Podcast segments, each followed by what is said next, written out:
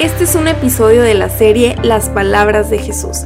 Creo firmemente que con todas sus enseñanzas Jesús nos muestra cómo vivir el reino de Dios aquí en la tierra. Estudiaremos juntos sus enseñanzas de forma corta y práctica para poder llevarlas a cabo en nuestra vida diaria. Mi nombre es Dania Sabrina y te doy la bienvenida a Entre Amigas, un espacio para hablar de temas que nos ayuden a crecer, basados en principios bíblicos.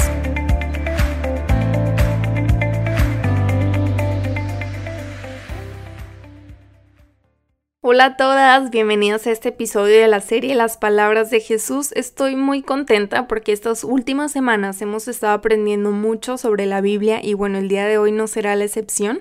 Si viste el título de este episodio, probablemente conozcas un poquito sobre lo que te voy a hablar y yo creo que esta pregunta debemos hacerla seguido. De vez en cuando examinar nuestro corazón y preguntarnos, ¿dónde está mi tesoro? Decidí tocar este tema porque creo que es súper importante para la vida cristiana, sobre todo porque que la sociedad generalmente es consumista. La mercadotecnia nos quiere hacer creer que necesitamos más y más y más y más para ser felices y hasta podemos llegar a caer en un punto donde sintamos que ya nada es suficiente o que nuestro valor viene de lo que poseemos. Pero Jesús nos enseña que esto no es ni debería ser así. El reino de Dios funciona de forma diferente. Este tema está en el capítulo 6 del Evangelio de Marcos y es parte del Sermón del Monte de Jesús. El título que aparece en mi Biblia, que es una NTV, es Enseñanza del dinero y las posesiones. Y bueno, todas estamos familiarizadas con esas cosas. Literalmente el plan de vida resumido de la mayoría de las personas es trabajar y hacer dinero para comprar cosas y vivir bien. Y no está completamente mal, en realidad creo que es una forma de supervivencia. Y como esto forma parte de nuestra vida diaria y es algo a lo que nos vamos a enfrentar a lo largo de nuestras vidas, Jesús nos enseña la forma correcta de percibir y manejar estas cosas. Para entender un poco más de esto, acompáñame a Mateo 6, versículo 19, para ver qué dice Jesús y estudiar este pasaje juntas. Empieza así. No almacenes tesoros aquí en la tierra, donde las polillas se, se, los comen y el óxido los destruye, y donde los ladrones entran y roban. Almacena tus tesoros en el cielo, donde las polillas y el óxido no pueden destruir y los ladrones no entran a robar donde esté tu tesoro, ahí estarán también los deseos de tu corazón. Y me encanta que Jesús siempre es claro en su mensaje. Aquí hay dos opciones, o haces tesoros en la tierra o haces tesoros en el cielo. Los tesoros de la tierra son todos aquellos logros o éxitos que solo tienen un impacto temporal y muchas veces no van más allá de ti. Cuando tú partas de este mundo, esos tesoros se quedarán aquí y por naturaleza serán destruidos y olvidados pero los tesoros del cielo son eternos, son aquellos que han impactado más allá de tu vida, aquellos que han dejado huella en otras personas. Cuando tú partas de este mundo, esos tesoros seguirán impactando vidas como una cadenita y y estos son los tesoros que debemos buscar hacer. Como dijo C.S. Lewis, el famoso autor de Narnia y muchos libros más, todo lo que no sea eterno es eternamente inútil. Y sabes, necesitamos entender eso, porque Jesús dice que donde está nuestro tesoro, ahí está nuestro corazón también. Y hace unos años escuché que nuestro tesoro, a diferencia de los tesoros del cielo y de la tierra, son, son nuestros recursos y tienen que ver no solo con dinero, sino con tiempo y talento. Y yo creo que Jesús está diciendo en donde inviertas tus recursos, ahí estará tu corazón. Y la semana pasada vimos la importancia de mantener nuestro corazón puro y enfocado porque este determina hacia dónde vamos, qué decisiones tomamos y cómo vivimos. Un corazón guiado por Dios conduce a la vida y un corazón guiado por sí mismo conduce a la muerte. Ahora la pregunta sería cuáles son los tesoros del cielo y cómo hacerlos. Vamos a seguir leyendo. Jesús dice en el versículo 22. Tu ojo es una lámpara que da luz a tu cuerpo. Cuando tu ojo es bueno, todo tu cuerpo está lleno de luz, pero cuando tu ojo es malo, todo tu cuerpo está lleno de oscuridad. Y si la luz que crees tener en realidad es oscuridad, qué densa es esa oscuridad. Obviamente estamos leyendo una metáfora que nos dice el ojo es la lámpara del cuerpo. Esto es curioso porque tendría más sentido que el ojo alumbre hacia la dirección en la que lo abrimos, pero en el caso de esta metáfora el ojo, el ojo nos alumbra hacia adentro Y, Jesús dice que el ojo puede ser bueno y llenarnos de luz o puede ser malo y llenarnos de oscuridad. El ojo bueno en otras traducciones aparece como sincero o simple y la idea es que básicamente está sano. El ojo malo nos habla de un ojo enfermo que no tiene claridad y esta es una metáfora para nuestra vida espiritual. Algo interesante de esto es que Jesús no está hablando de algún objeto específico que esté a la vista. En este caso Jesús está hablando de cómo percibimos las cosas que vemos los tesoros que hay, ya sea con luz o con oscuridad, con un entendimiento claro de la voluntad de Dios o de una forma carnal y mundana. Si una persona tiene un ojo bueno para ver el dinero y las posiciones del mundo como un privilegio que Dios da para bendecir a otras personas, e, esa persona puede hacer tesoros en el cielo con eso. Pero si tiene un ojo malo para ver el dinero y las posesiones, muy probablemente solo hará tesoros aquí en la tierra que con el tiempo van a terminar desvaneciéndose. El problema no está realmente en el dinero ni en las posesiones, el problema está en lo que hacemos con eso. Y Jesús continúa diciendo, nadie puede servir a dos amos, pues odiará a uno y amará al otro, será leal a uno y despreciará al otro. No se puede servir a Dios y al dinero. El dinero, si no tenemos un ojo sano, o sea, un entendimiento claro de la voluntad de Dios, puede convertirse en nuestro amo, en un Dios a quien veneramos incluso siendo creyentes, pero es imposible serle leal a ambos. Todos aquellos que viven para hacer dinero son siervos del dinero y todos aquellos que viven para hacer la voluntad de Dios son siervos de Dios. Con esto no quiero decir que ya no hay que trabajar o que ya no hay que pensar en formas de generar ingresos para nada. La Biblia dice en 2 de Tesalonicenses 3:10 que el que no trabaja trabaje, que no coma. Y el libro de Proverbios está lleno de consejos para ser personas productivas y exitosas y no ser perezosas y necias.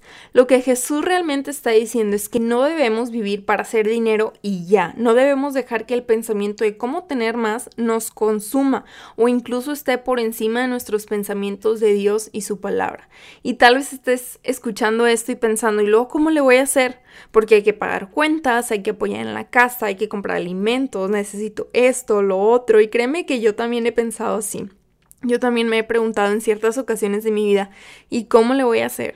Sobre todo cuando entras a una edad adulta en la que ya empiezas a independizarte y a pagar cosas que tal vez antes no pagabas. Pero Dios sabe exactamente lo que pensamos, así que su enseñanza no termina ahí. Jesús continúa diciendo en el versículo 25, por eso les digo que no se preocupen por la vida diaria. Y este es como un consejo y un mandato al mismo tiempo. Si tendrán suficiente alimento y bebida o suficiente ropa para vestirse. ¿Acaso no es la vida más que la comida y el cuerpo más que la ropa? Miren los pájaros, no plantan ni cosechan ni guardan comida en graneros, porque el Padre Celestial los alimenta. ¿Y no son ustedes para Él mucho más valiosos que ellos? ¿Acaso con todas sus preocupaciones pueden añadir un solo momento a su vida? Me encantan estas preguntas de Jesús porque las respuestas son súper obvias. ¿Acaso no es Dios un buen padre? ¿Acaso no es Él el buen pastor?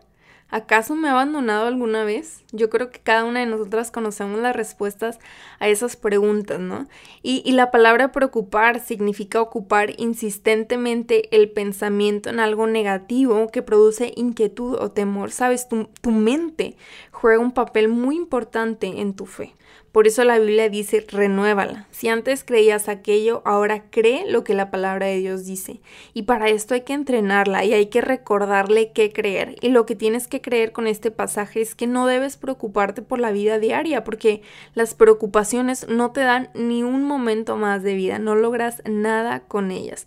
Primera de Pedro 5:7 nos dice, pongan todas sus preocupaciones y ansiedades en las manos de Dios, porque Él cuida de ustedes. No está diciendo, pongan solamente las grandes preocupaciones o las más importantes, dice todas, chiquitas o grandes, relevantes o irrelevantes.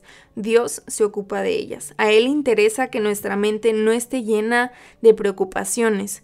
Continuemos con el versículo 28 y dice, ¿y por qué preocuparse por la ropa? Miren cómo crecen los lirios del campo, no trabajan ni cosen su ropa. Sin embargo, ni Salomón con toda su gloria se vistió tan hermoso como ellos. Si Dios cuida de manera tan maravillosa las flores silvestres que hoy están y mañana se echan al fuego, tengan por seguro que cuidará de ustedes, porque tienen tan poca fe. Así que no se preocupen por todo esto diciendo qué comeremos, qué beberemos, qué ropa nos pondremos. Esas cosas dominan el pensamiento de los incrédulos, pero su Padre Celestial ya conoce todas sus necesidades. Una vez más, Jesús haciendo esta pregunta tan retadora, ¿por qué tienen tan poca fe? Como lo vimos en un episodio pasado, no hay por qué dudar de él, no hay razón para tener poca fe. Esos pensamientos pueden dominar tu mente y en cierto modo paralizarte porque en vez de alimentar tu fe, alimentan tu miedo. Pero Jesús dice que el Padre Celestial ya conoce todas nuestras necesidades y como nuestro Padre, su amor incondicional e inagotable va a cubrir todas esas necesidades. Y esto es importante entender porque así le das espacio a tu mente y, y tienes más energía para ocuparte en las cosas primordiales, en lo que realmente importa. Ahora, con respuesta a la pregunta inicial, ¿dónde está tu tesoro? Jesús nos dice cómo invertirlo en lo eterno, cómo hacer tesoros en el cielo versículo 33, muy famoso este versículo, busquen el reino de Dios por encima de todo lo demás y lleven una vida justa y Él les dará todo lo que necesiten. Así que no se preocupen por el mañana, porque el día de mañana traerá sus propias preocupaciones. Los problemas del día de hoy son suficientes por hoy. Jesús no está diciendo busquen solamente el reino de Dios, Él dice búsquenlo por encima de todo lo demás. No está mal trabajar para comprar una casa o ropa o algo que te gusta o querer ser exitosa en tu trabajo.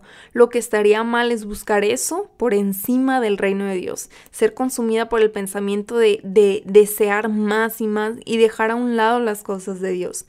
El hacer tesoros en la tierra y olvidarnos de los tesoros del cielo. Eso estaría mal. Y para entender cuál es el reino de Dios necesitamos conocerlo a través de su palabra. Como digo en la introducción de esta serie, creo que Jesús nos enseña a vivir este reino aquí en la tierra a través de sus enseñanzas, que las hemos visto y las seguiremos viendo por unas semanas más, como obedecer sus mandamientos, mantener nuestro corazón en pureza y todas las enseñanzas que encontramos en la Biblia, amar al prójimo, tener comunión con Dios, perdonar, servir a los demás, hacer discípulos, etcétera. Si nos esforzamos por vivir estas cosas, estaríamos buscando el reino de Dios. Y como te he dicho antes, cada mandamiento trae bendición. Jesús nos dice primero el mandato, busca el reino de Dios y lleva una vida justa, y luego trae la bendición y Dios te dará todo lo que necesites. Así que si te puedes llevar algo el día de hoy con esta enseñanza es examinar tu corazón y preguntarte, ¿dónde está mi tesoro? ¿Realmente estoy buscando el reino de Dios por encima de todo? Son preguntas retadoras y nada fáciles, pero no hay que ignorarlas. Eh, yo creo que podemos empezar con algo pequeño, como compartirle la palabra a esa amiga no creyente que tanto queremos, tomarnos más tiempo para leer la Biblia en vez de pasar el tiempo en Netflix, orar por las necesidades de nuestra familia, no sé, hay muchas cosas que podemos hacer para buscar el reino de Dios todos los días. Y yo creo que si queremos vivir una vida haciendo cosas que harán eco en la eternidad, debemos hacer lo que Dios manda. Si queremos cambiar el mundo, debemos empezar por nosotras mismas. Y si queremos impactar a muchas personas, debemos empezar por las que tenemos a nuestro alrededor. Y con esto termino este episodio. Muchas gracias por escucharlo. Espero que haya sido de bendición para tu vida. Te mando un abrazo y nos vemos a la próxima.